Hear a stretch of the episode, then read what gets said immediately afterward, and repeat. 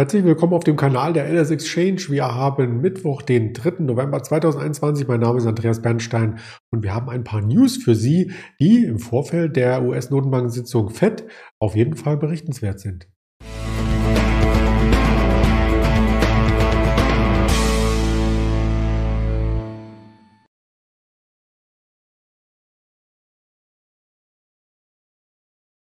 Der DAX hat es noch nicht geschafft, an die 16.000 heranzukommen und wir haben verschiedene Quartalszahlen immer noch, muss man sagen. Und da gibt es in, U in den USA gute und schlechte News. Die möchten wir zeigen und auch die Volkswagen News, ob die schlecht sind, das werden wir gleich erfahren. Die kam nämlich heute Nachmittag erst über die Ticker und ein Interview wird es dann morgen erst wieder geben mit dem Ingmar Königshofen wie jeden Donnerstag. Die Zeit steht allerdings noch nicht fest ein wenig müssen wir da koordinieren. Ich bin auch ein wenig erkältet, wie man vielleicht hört, aber der DAX nicht, der ist im Gegenteil nicht verschnupft. Er hat es geschafft, hier sich noch weiter nach oben zu arbeiten, hat das Hoch von gestern ganz knapp überboten und ist damit, und da schauen wir gerne in die Live-Indikation hinein, bis 15.974,5 emporgeklommen. Das sind noch 25 Punkte bis zur runden 16.000 und im laufenden Jahr summieren sich damit die Gewinne im DAX auf über 16 Prozent, also quasi das Doppelte an dem statistischen Wert, den der DAX über die letzten 30 Jahre hinweg erzielt hat pro Jahr. Also schon einiges vorgelegt. Vielleicht ist die Weihnachtsrallye damit auch schon vorweggenommen. Man wird sehen. Wir werden das Ganze weiter berichten und warten natürlich gerade die Trader auf einen Anzug der Volatilität, denn die ist weiterhin gering hier im langfristigen Chart, im Jahreschart sieht man, dass sie sich sogar halbiert hat aus letzten Jahr November. Aber gut, da stand sie auch deutlich, deutlich höher. Doch wie der Daniel Sauren schon am Dienstag sagte, wir pendeln immer mal wieder zur 16, 17 vom Volatilitätsniveau und können uns da leicht abstoßen. Aber so richtig nach oben kommt die Volatilität noch nicht. Richtig nach oben, das ist eher nicht das, was die Volkswagen-Aktie heute zeigt. Denn es gibt ein Misstrauensvotum gegen den VW-Chef. Und das ist etwas sehr, sehr Seltenes dass man genau sowas berichten muss, möchte ich einmal sagen. Also ich habe es auch selten erlebt. Der mächtige VW-Betriebsrat, der stellt nämlich jetzt hier dem den Konzernchef Herbert äh, dies in Frage. Und das heißt, äh, dass es hier einen Vermittlungsausschuss gibt und bis dahin ist alles blockiert, was so in Zukunft passieren kann. Also die Stimmung fällt hier auf den Nullpunkt. Die reguläre Sitzung des VW-Aufsichtsrats, äh, die hatte gerade begonnen. Da ist genau das eingetreten, was ich eben berichtet hatte. Und es gab ja da schon öfters Querelen und das Misstrauen ist scheinbar nicht mehr für Herrn Nies da. Das ist der Auftakt zu einer Diskussion, die am Ende auch dazu führen könnte, dass VW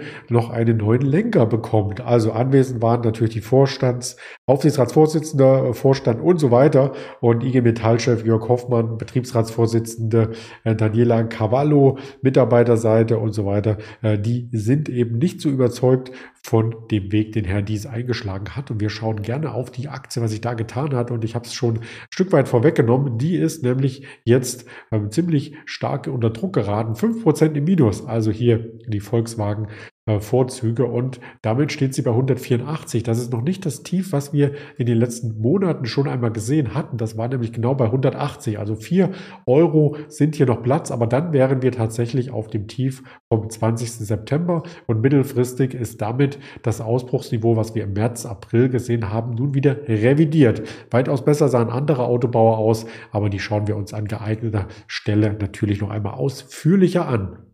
Ich möchte auch zu sprechen kommen auf Quartalszahlen aus den USA, insbesondere auf die Activision Blizzard, der Spielehersteller. Der hat nämlich gestern nachbörslich Zahlen äh, vermeldet und die waren gar nicht so gut. Also eine negative Entwicklung geht damit einher und äh, die Aktie hatte ähm, mit 34,6 Prozent unter dem 52-Wochen-Hoch schon notiert. Also ist schon ordentlich äh, abgestraft worden. Wie waren die Zahlen? Ja, die werde ich auf jeden Fall äh, nachreichen. Erst einmal schauen wir auf die Aktienentwicklung, auf den Aktienkurs. Auch das kann man bei ls-x.de sehr, sehr gut darstellen. Und jetzt haben wir noch ein Minus von Knapp 6% auf Sicht von einem Jahr ist damit aber ein neues Jahrestief beschritten worden. Also das Tief von 60 Euro, was wir gestern schon gesehen hatten, nachbörslich, das ist heute sogar nochmal unterschritten worden. Und das heißt, man muss noch weiter zurückschauen, um dieses Niveau äh, nochmal einzufangen. Und das liegt nämlich dann äh, letztes Jahr auf dem Juli-Tief. Ja, wie waren die Zahlen im Detail? Also die Bilanz im abgelaufenen Quartal war nicht positiv.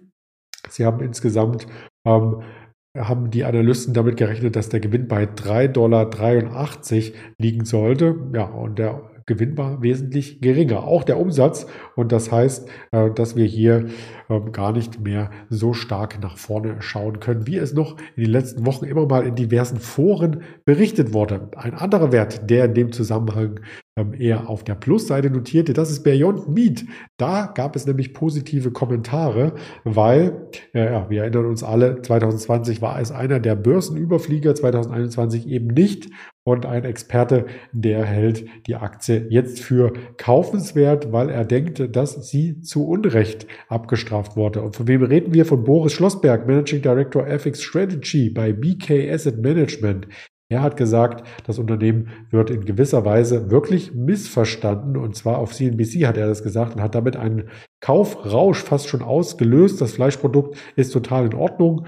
Ähm, aber er sagt, man muss eben, wenn man in die Zukunft schaut, nach synthetischen Dingen schauen. Synthetische Geflügel, Schweinefleisch, Produktion, ähm, ja, und auch Texturen, die den Geschmack von normalem Fleisch äh, quasi hier ähm, einnehmen könnten. Die Zukunft liegt für Beyond Meat, sagt er im Großhandel, wenn die Kosten gesenkt werden und dann könnte auch ein Hersteller für Burger, zum Beispiel McDonald's oder auch das Schulessen reformiert werden. Und genau das wäre dann eben spannend für den Gesamtkonzernumsatz. Auch die Aktie schauen wir uns an. Beyond Meat hier auf der Homepage ist heute, wie gesagt, im Plus. Am Nachmittag ging das Ganze erst über die Ticker. Das heißt, ganz frisch diese News und auch die Kursbewegung auf Sicht von einem Jahr hat die Aktie jetzt mit einem Niveau von 92 Euro, aber noch nicht den Abwärtstrend gebrochen und hat immer noch das Minus, was wir hier gesehen haben im laufenden Jahr von 16 Prozent auf der Uhr, muss man sagen. Also etwas verkleinert, klar, aber es bleibt bei einem Minus auf die letzten Monate, auch im laufenden Jahr, auch auf Sicht von einem Jahr. Aber vielleicht kann die Aktie jetzt den Abwärtstrend verlassen und dann entsprechend auch wieder bessere Zeiten sehen. Heute Abend ganz wichtig, Showdown in Washington. Die Fed läutet geldpolitische Wende ein. Also vielleicht gibt es heute die weitere Information von Jerome Powell. Darauf hofft der Kapitalmarkt in dieser Sitzung oder spätestens in der ähm, Dezember-Sitzung sollte ein Signal an die Kapitalmärkte ergehen. Wie geht es weiter mit dem Tapering? Wie geht es mit der Geldpolitik weiter und kommen vielleicht noch ein paar Konjunkturpakete. Das wird spannend sein. Wir berichten morgen gerne darüber auf verschiedensten Kanälen, auf YouTube, auf Twitter, auf Instagram, auf Facebook und auf den Hörvarianten Spotify, dieser Apple Podcast und Amazon Music. In diesem Sinne wünsche ich Ihnen einen angenehmen Feierabend. Bei der FED achten Sie auf die Uhrzeitverschiebung. Das wird schon 19 Uhr stattfinden, nicht wie gewohnt 20 Uhr, denn in den USA ist noch die Sommerzeit. Bis morgen alles Gute, Ihr Andreas Bernstein.